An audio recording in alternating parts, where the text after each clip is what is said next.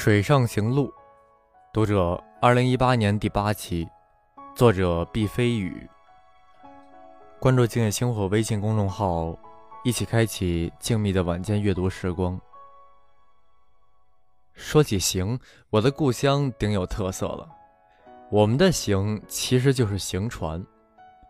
我的故乡兴化在江苏的中部，所谓里下河地区。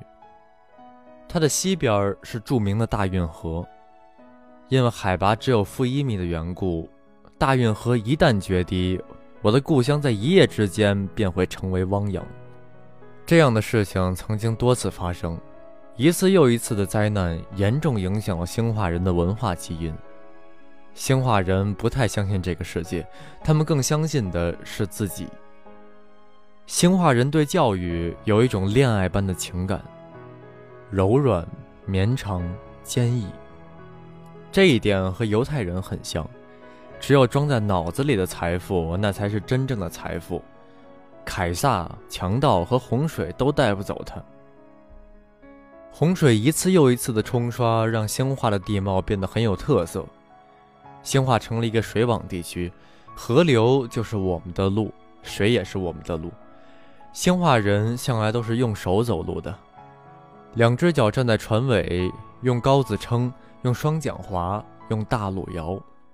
运气好的时候就是顺风的时候，你就可以扯起风帆了。风帆意味着好运气，你赶上顺风了。也许因为我是兴化人的缘故，在我还很年轻的时候，我对运气就有了非常科学的认识。有顺风的人，就必然有逆风的人。有顺风的时候，就必然有逆风的时候。在一条河里，好运的人和倒霉的人相加，最终是零。在人的一生里，好运的时候和倒霉的时候相加，最终依然是零。零是伟大的，恒久的。零的意义不是意味着没有，相反，它意味着公平。这是天道，一切都要归零的。不会撑船的人都有一个习惯，一上来就发力，这是人在学习的时候常犯的错误。努力，老师常常告诫我们要努力啊，可是努力有的时候是愚蠢的。以我撑船的经验来看，在学习过程中，尤其是初期，感受比努力要重要的多。过分的努力会阻塞你的感受。就说撑船吧。在掌握正确的方法之前，努力的结果是什么呢？船在原地打圈圈，你在原地大喘气儿。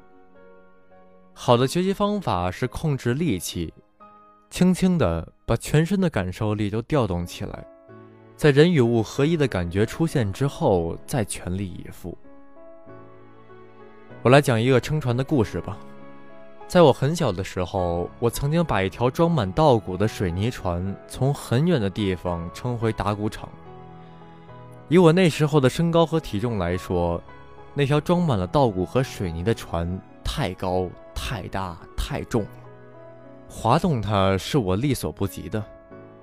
可事实上，我并没有费多大的力气就做到了。奇迹是怎么发生的呢？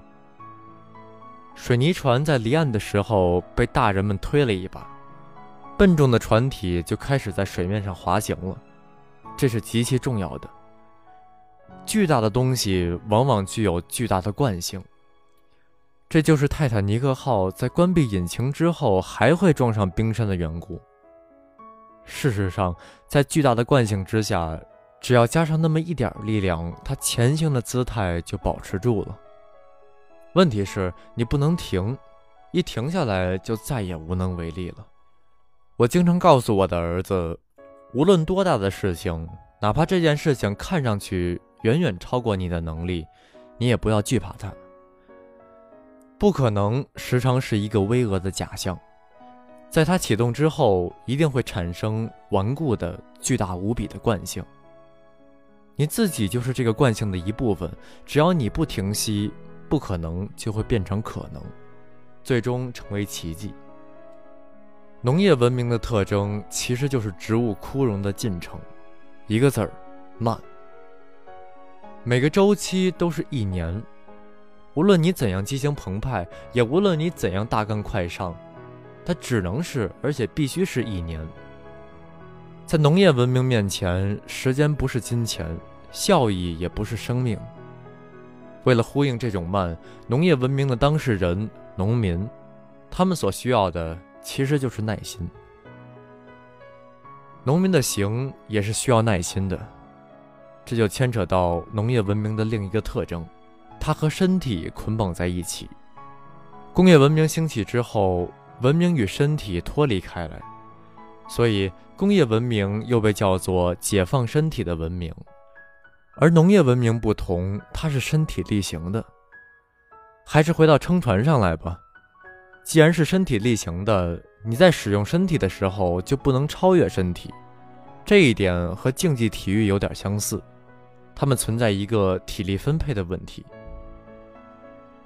在我刚刚学会撑船的时候，急啊，恨不得一下子就抵达目的地。它的后果是，五分钟的激情之后，我就难以为继了。一位年长的农民告诉我：“一下一下的。”是的，对于农业文明来说，五分钟的激情可以忽略不计。一下一下的，这句话像是河边的芨芨草一样普通。但是我不会因为它像芨芨草一样普通，就怀疑它包含的真理。一下一下的，这五个字包含着农业文明无边的琐碎、无边的耐心、无边的重复和无边的挑战。有时候，我们要在水面上行上一天的路，换句话说，我们要撑一天的船。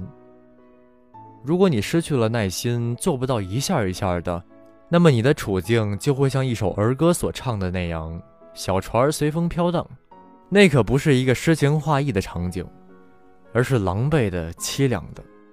这种事儿在我身上就发生过。在水上行路的人都有流水一般的耐心，水从来都不着急，他们手拉着手，从天的尽头。一直到另一个尽头。文章来源不详，图片来自读者。您刚刚收听到的是由静夜星火为您演播的《读者》。如果您喜欢这篇文章，不要忘记点赞、订阅、转发。您的鼓励就是星火进步最大的动力。获取文章电子版。